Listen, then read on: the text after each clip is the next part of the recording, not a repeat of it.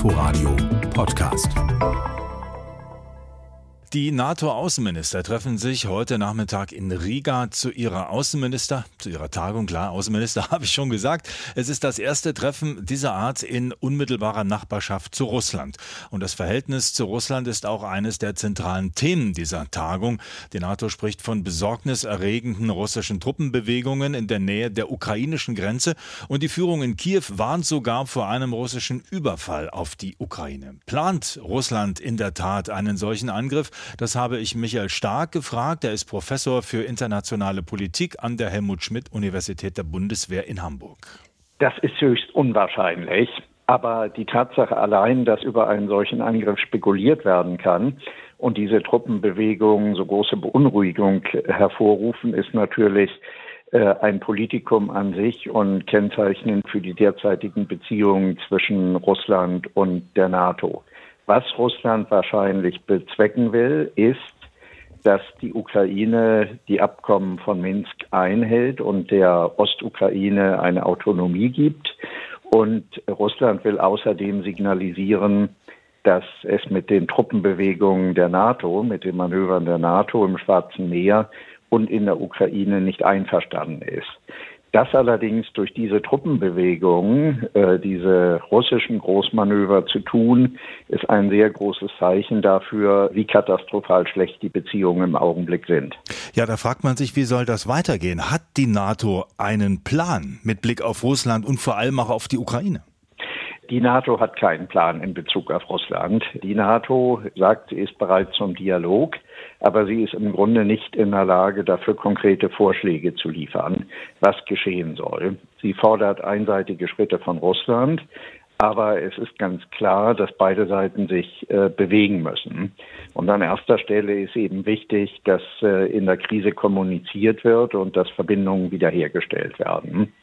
Für die Ukraine hat die NATO ebenfalls keinen Plan. Es bestehen Unklarheiten darüber, ob man eigentlich am Minsker Abkommen festhalten äh, soll. Das heißt also zunächst mal eine Autonomie in der Ostukraine einführen, bevor über Wahlen nachgedacht wird. Das ist äh, aus russischer Sicht sehr wichtig und das ist in Minsk auch vereinbart worden. Was dann weitergehende Vorstellungen angeht, gibt es in der NATO nach wie vor eine Spaltung darüber, ob die Ukraine irgendwann mal der NATO beitreten soll. Deutschland, Frankreich, Spanien haben dagegen 2008 schon ihr Veto eingelegt. Andere Staaten sind dafür, aber grundsätzlich ist es so, dass die NATO keine Staaten aufnimmt, die Territorialstreitigkeiten vorher nicht gelöst haben. Und das ist bei der Ukraine nicht der Fall. Sie haben gerade schon gesagt, ganz wichtig wäre es, Gespräche wieder aufzunehmen. Aber im Grunde gibt es ja überhaupt keine Instrumente mehr, die funktionieren. Der NATO-Russland-Rat liegt seit langem schon auf Eis. Die Verbindungsbüros wurden geschlossen. Die entsprechenden äh, Diplomaten und die Leute, die da tätig waren, wurden nach Hause geschickt. Also wer wer wäre denn da jetzt am Zuge, wieder neu einzusteigen? Klugerweise wären natürlich beide Seiten äh, am Zuge. Das Besorgniserregende ist wirklich, dass sich an der militärischen Konstellation nichts geändert hat. Wir haben es in Bezug auf Russland mit einer Nuklearmacht zu tun. Die äh, NATO verfügt nicht über Nuklearwaffen, aber natürlich äh, Mitgliedstaaten der NATO. Ein Konflikt äh, kann eskalieren. Solche Konflikte sind im Kalten Krieg verhindert worden, weil es dort eine minimale Kommunikation gegeben hat und auch ein entsprechendes Vertrauensverhältnis. Das ist jetzt nicht der Fall. Es gibt sogar Minister, die spekulieren über Nuklearkriege. Und es ist dringend erforderlich, dass vielleicht auch erst abseits der Öffentlichkeit und äh, äh nicht auf offener Bühne die Verbindungen zu Russland wieder vorbereitet und wiederhergestellt werden, damit genau solche Krisen verhindert werden können. Wenn Sie sagen, da muss was passieren, lassen Sie uns kurz noch auf die deutsche Politik schauen. Da gibt es ja den Koalitionsvertrag von SPD, Grünen und FDP. Der Entwurf ist seit ein paar Tagen bekannt.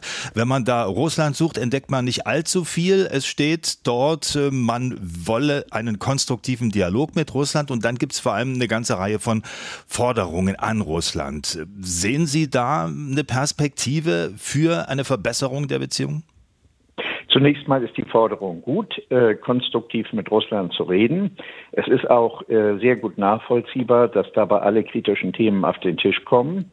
Es muss aber auch möglich sein, dass äh, von russischer Seite die kritischen Themen auf den Tisch kommen und dann muss man reden. Und man muss versuchen, in den wichtigsten Bereichen zu Vereinbarungen zu kommen. Äh, die deutsche Rolle ist in der Vergangenheit bisher äh, tatsächlich die gewesen, einen äh, guten Draht nach Moskau zu haben. Deutschland wird dort nach wie vor auch ernst genommen.